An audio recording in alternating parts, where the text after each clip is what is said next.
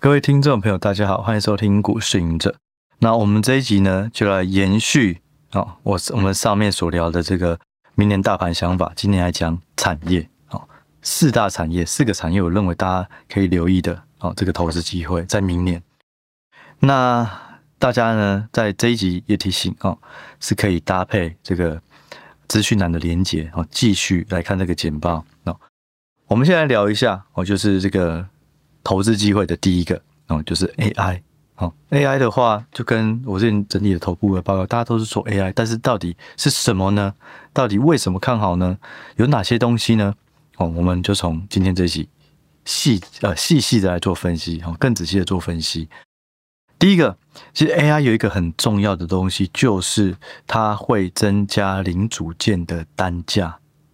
所以也就是一个厂商，我原本出一台伺服器，传统的，现在我出了一个 AI，哇，我的量一样都是一台，可是我的单价上升。原本过去大家预估是增加一台伺服器用 AI 的是增加六倍的单价，现在预估是十倍啊。总而言之，你不管是六倍或十倍，都是非常惊人。你在伺服器增加了一台整机，增加那么多的价钱，那零组件当然也是。所以呢。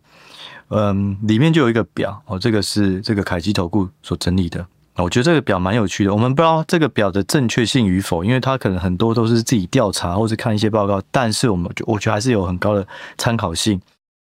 像是 GPU 呢，哦，原本假设是一块钱，你用了 AI 就变成十块，所以现在有非常多的这个 AI 的 GPU 都要推出，不像 NVIDIA，哦，它在二零二四年也会推出新的一款，那。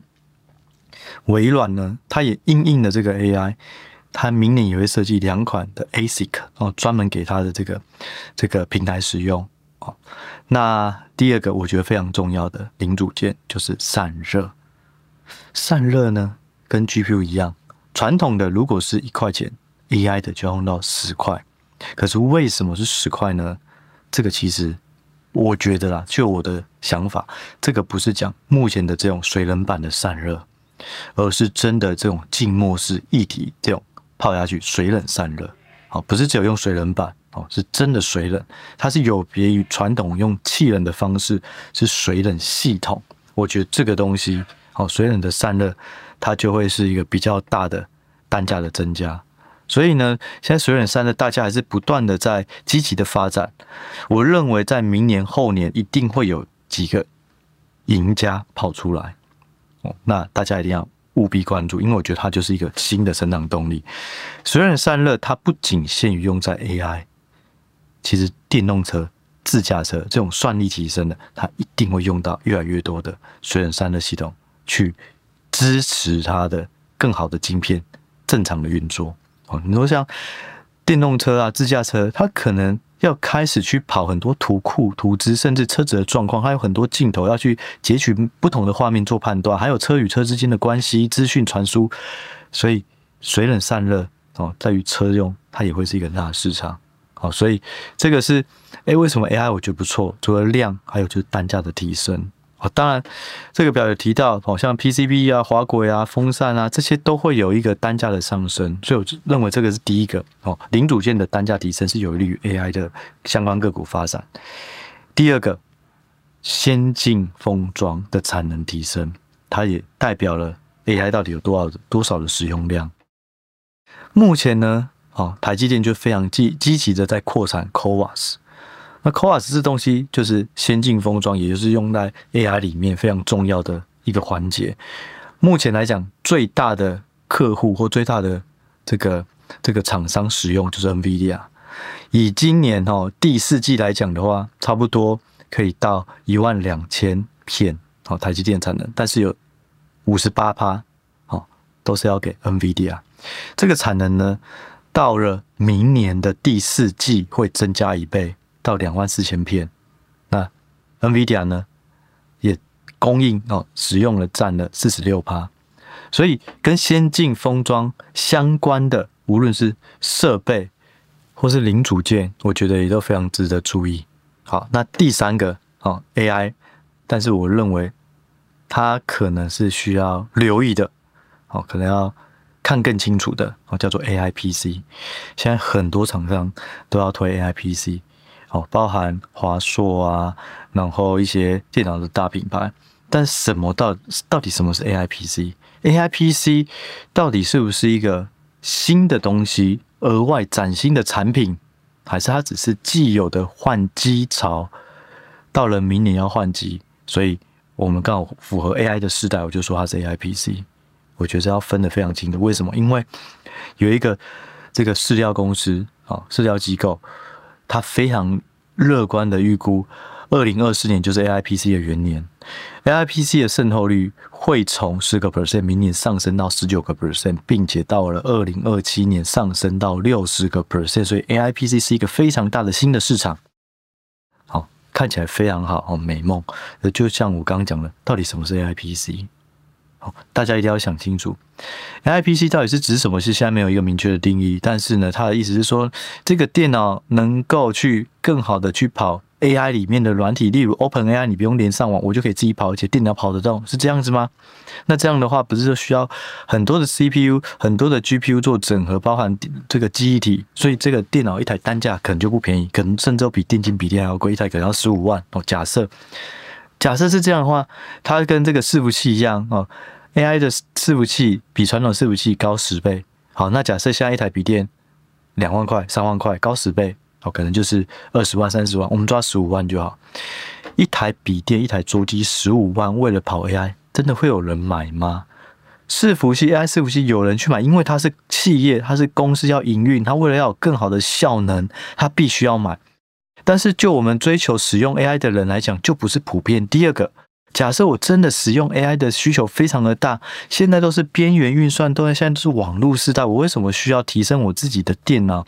我把我电脑用一台三万块的 Mac，然后我能够连上网，很快速的请求 OpenAI 的伺服器边缘运算，哦，就是帮我计算就好，我就拿到答案就好。我为什么要用自己的电脑单机去跑？所以我觉得 AI PC 到底是什么？是非常重要。但有人是说。哦，这个就是微软哦，或者说 AI PC 能够根据使用者的使用方式，哦，使用习惯去微调硬体跟软体，让它的效能更好，无论是省电或是计算等等。可这样的话，不就只是一个很像软体或是韧体？它不是一个什么很大的一个新的产品，它只是一个软体装进去而已。那这样的话，AI PC 会是一个新的东西吗？所以我觉得大家要留意的是，AI PC 会不会只是一个换机潮的美称？哦，只要留意。好，这就是 AI 的部分。好，第二块呢，比较大的投资机会，还是我常讲的消费性电子。消费性电子最主要哦，第一点哦，就是手机、PC 这个这个呃伺服器的换机潮。这三大呢，哦。智慧型手机在今年是衰退的哦，明年可能会出现一个正成长哦，四趴。PC 呢，今年也是衰退十四趴哦，明年可能会变成是成长六趴。伺服器呢，今年衰退哦，可能是十六趴，明年会成长十五趴。所以这三个都不约而同，今年是衰退，明年是成长。哦，所以对于整个消费性电子来讲就很正面。另外呢，在消费性电子，嗯，我又找到了几个很不错的图哦，或是证据，是说这个库存的确已经去化完毕了哦。第一个就是台湾半导体厂商的库存天数哦，已经连续两季下降哦。第二个，台湾 IC 设计厂商的库存天数也是在这个近期连续两季下降，而且下降的幅度都很大。台湾的半导体，台湾的 IC 设计很多都是用于消费性电子，好像联电啊，或是说联发科，很多都是用来消费性电子。那这些厂商的库存天数下降，就代表说这个库存的去化是有达到了一定的效果。所以我觉得这个图好也是非常的正面。第三个啊，我觉得也是很正面的图，就是顺口。顺口这家公司是全球最大的。Wafer 哦，晶片厂商哦，晶圆厂商就像环球晶一样。那这家厂商在这家公司呢，在过去的这个七季到八季，库存天数都不断的攀升。但他近期又办了一个法说会，里面的简报有一页，就是它的库存天数首次下降。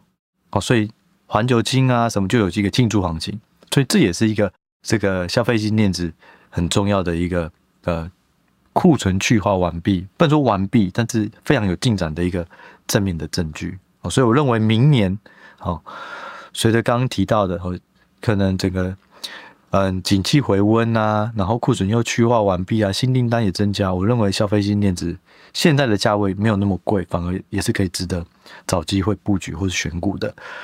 消费性电子跟 AI 这两个东西玩法不同，AI 呢就是飞天遁地，哦，它就是好好股票，你都知道是谁，哦，例如创意，哦，例如力旺，哦，例如世芯，哦，就是跟这种 AI 相关，甚至这个纬颖，哦，纬创等等，但是。不确定的是，它到底多贵算贵，价位的拿捏。好，那消费电子不同，好，它是基本上很多的价位都不贵，可是到底谁的表现会更好，谁会复苏的更快？好，所以这两个有点不同的打法。但我认为，如果是稳健型的消费性电子这边，反而可以拉一个长线布局，好，去做选股。第三块，好，运动休闲，运动休闲呢，最重要的就直接去看品牌的商哦。Nike、艾迪达这几季的库存天数都是同步的缓降，哦，那也代表是说，哎，COVID-19 快要结束了，开始大家都出去玩哦，所以我开始要穿运动鞋，我需要穿运动衣服，哦，甚至美妆啊，或者隐形眼镜啊，外出的这些一定需求都会慢慢增温哦，所以这个是有利于一般的消费性产品哦，库存慢慢去化。我们从 Nike、爱迪达都是如此，另外。Nike、爱迪达以及 Lululemon，哦，他们的展望，哦，对于二零二四年其实都是成长，哦，甚至艾迪达是说，明年上半年小幅成长，明年下半年成长显著，哦，那 Lululemon 那，对于明年来讲，营收也是成长接近两成，哦，所以这些都代表的是一般消费性产品哦，运动休闲的东西，哦，开始回温，所以巨阳啊。或是儒鸿啊，或是丰泰啊、玉期啊，哦，这些相关的，大家也可以去留意。而且还有一个东西，当你的这些传统的衣服啊、鞋子啊这种库存去化，明年下半年有奥运，奥运可能也可以带来一波新的买气哦，或是推出新的产品哦，让大家有新的购买欲望。所以我认为运动休闲也可以留意哦。那第四个哦，就是工具机哦。工具机这个产业，它就跟自动化有比较比较相关联。哦，工具机，例如是成泰、哦亚威、哦这种做车床的哦，那但这种的股本都不大，哦，但是它可以连接到比较大的，就是跟自动化一起，像是上银、亚德科这些呢，他们都是一个非常吃景气循环周期。哦，当整个市场哦，整个景气开始复苏哦，大家从工厂从两班制要变三班制，三班制不够，我要开始买这个机台，我要扩厂，然后他们就会开始受惠。所以呢，当景气底部要反转的时候，哎，他们的开始订单就会增加了哦。因为工具工具机主要的几个应用来源哦，第一个哦电子业哦，电子业需要机台；第二个汽车产业哦，第三个一般产业，例如食品啊。哦，包装啊，哦，这些都需要，所以当各行各业慢慢复苏了，就会有利于工具机的这个向上攻击，好，股价向上。我找到两个图，哦，其实这两个图是我过去，因为其实工具机产业是我入行以来就开始接的一个产业，哦，所以我算是相当的熟。那我过去会看两个指标，这两个指标超级重要，哦，基本上工具机就看这两个指标做参考。就很好，就很好用。第一个就是日本的工具机订单，哦，这个叫做这个 JMTBA 这个机构，每一个月都会公布日本的工具机厂商它的新增订单有多少。哦，这个东西非常重要，因为日本是全球最大的工具机或是自动化的聚落，可以说不是之一哦，就是最大。它从机器人产业到工具机产业，哦，这种。非常完整，所以它的订单就反映了现在全球的状况。我全球对于工具机需求状况，这个指标呢，好，在连连续这三四个月以来，已经慢慢的由底部往上了。好，这种周期都是很长，通常都是几年，哦，可能两年、三年，它不会一两个月上去又马上又下去，又上去又下去，不会，它就是一个趋势哦。所以目前我看到开始底部向上。第二个哦，非常重要的就是 PMI。我过去曾经做过回测，把美国的 PMI 公布的数据跟台湾的工具机个股股价表现做相关性的测验，哦，发现这个相关性非常的高。为什么？因为当 PMI 数据很好，代表经济开始活络，所以就有利于工具机个股的订单、产业、产业的状况哦，所以股价也会上来。但是最有效果的、相关性最高的是，如果我把美国的 PMI 指数往前四个月领先去看台股工具机的股价的时候，这相关性最高。也就是说，PMI 它是有领先的效益的。好，所以近期来讲，不管是台湾、美国、中国的 PMI，哦，这个制造业经理人指数，哦，基本上哦，采购经理人指数基本上都是慢慢的向上。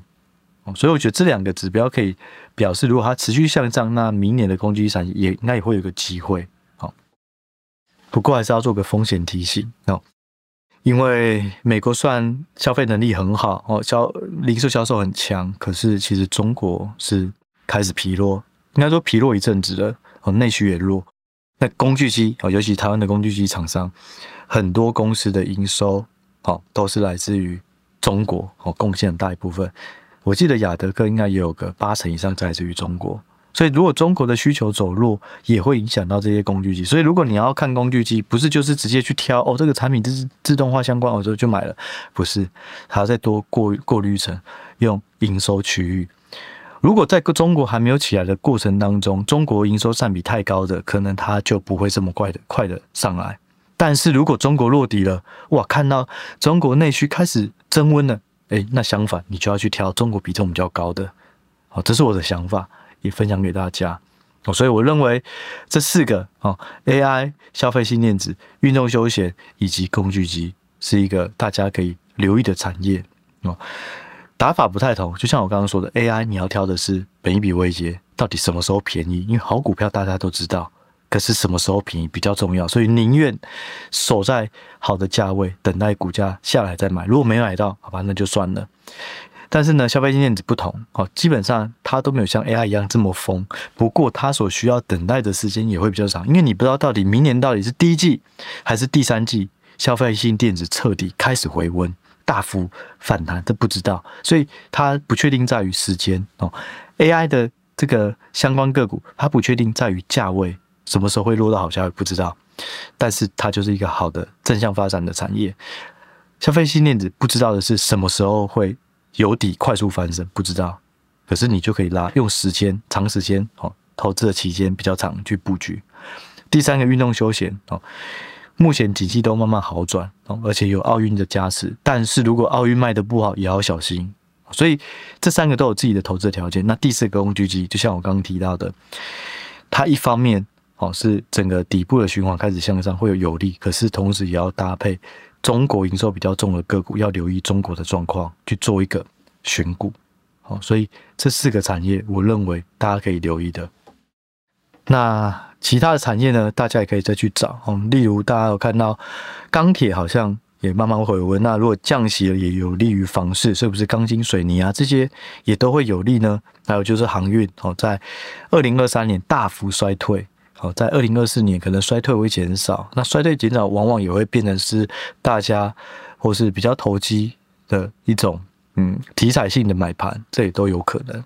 哦，所以还有很多的玩法，大家可以去找。不过刚刚那四个哦，大家可以搭配简报里面的图去做选股，去做分析。